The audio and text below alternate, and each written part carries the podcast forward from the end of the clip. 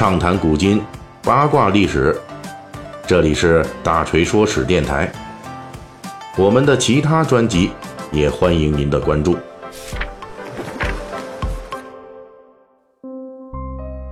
大锤的听友群已经创立了，您可以在专辑介绍中找到大锤的小助手微信号，添加小助手拉您入群，咱们一起畅聊古今历史八卦，分享有趣的故事。我们在这里等着您。三天后啊，也就是七月二十日，是人类登月五十周年的纪念日。整整五十年前，也就是一九六九年的七月二十日这一天。美国的阿波罗十一号飞船飞抵月球，宇航员尼尔·阿姆斯特朗成为历史上第一位把脚印留在月球上的地球人。在本期节目之前，呃，大锤呢曾经在这个咱们国家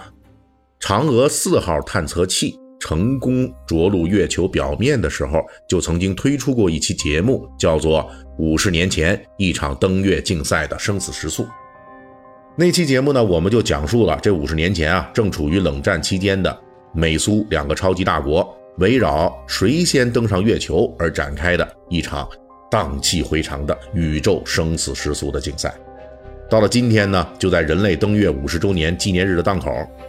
我们大锤继续跟粉丝们讲述一则啊，就在五十年前，美国人登月是同步发生的，但是呢，很少有人注意到的。一桩迷雾重重的奇案，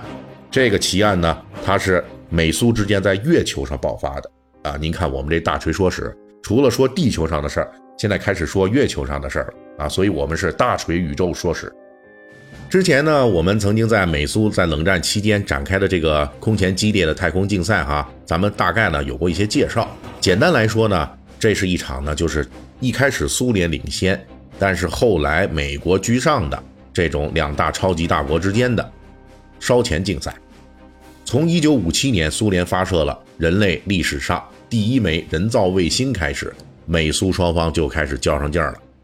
双方呢，把一发又一发的昂贵的大推力火箭往太空里打啊，今天你来一发，明天我来一发。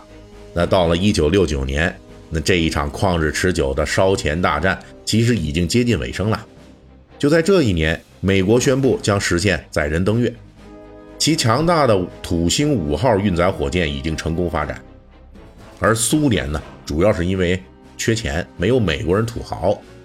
巨大的国力消耗啊，让他有点扛不住了。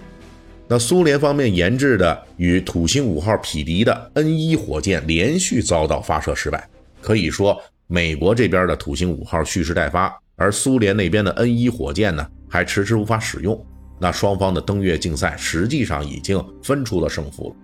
但是美国人这脚丫子踏上月球表面之前，这一切还没结束，双方争分夺秒的登月竞赛仍在紧张继续。就在美国人发射登月的阿波罗十一号之前的两周，不甘心的苏联人再一次尝试了 N 一火箭发射，结果这次发射呢，导致了一次火箭的大爆炸，彻底葬送了苏联人载人登月。赶上美国的最后的可能。即便如此，苏联人还没死心，还是想最后再试一次。那就在阿波罗十一号发射的前三天，苏联人使用较为成熟的质子火箭，成功发射了一枚月球无人探测器，它的名字叫做月球十五号。按照苏联人的说法，月球十五号具备对月球拍照以及在月球上。降落并带着月球土壤返回地球进行研究等等的功能。那你看这个看起来各种的啊，冠冕堂皇的理由功能，还是让美国人起疑心了。因为这枚苏联人的月球探测器在阿波罗十一号发射的第二天就进入了月球轨道，而且据说呢还选择了一种较慢的方式，也就是说看起来就像是抢先升空，然后在太空中。等待美国阿波罗十一号飞来一样，双方的登月设备很可能会在月球上空来一场史无前例的相遇。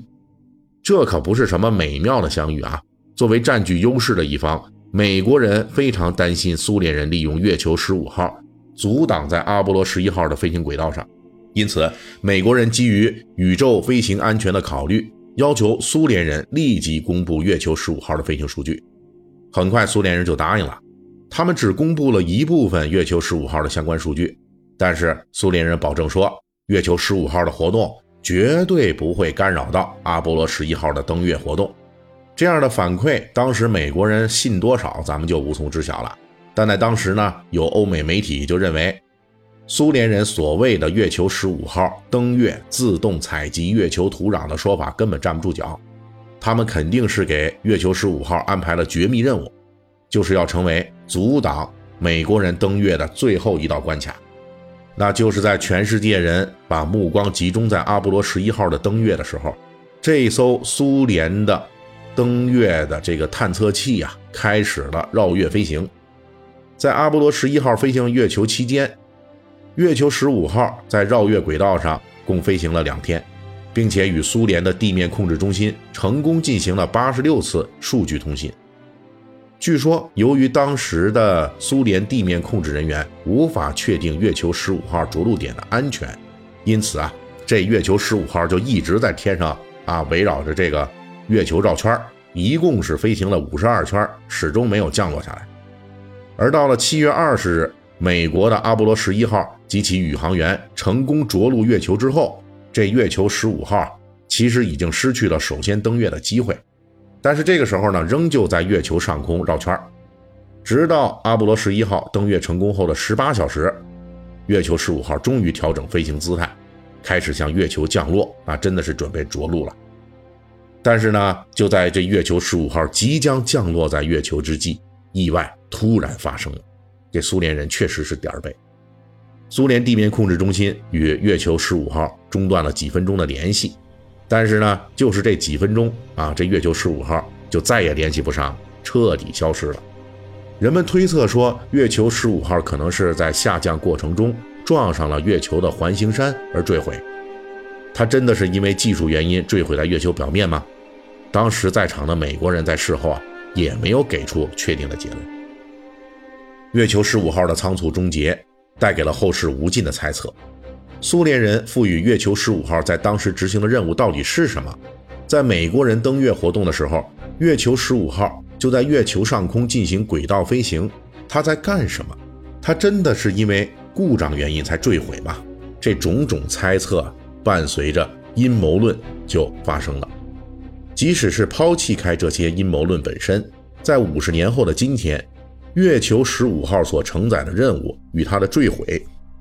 仍旧还无法完全说清楚。它仍旧是人类登月传奇中一个不大不小的未解谜团。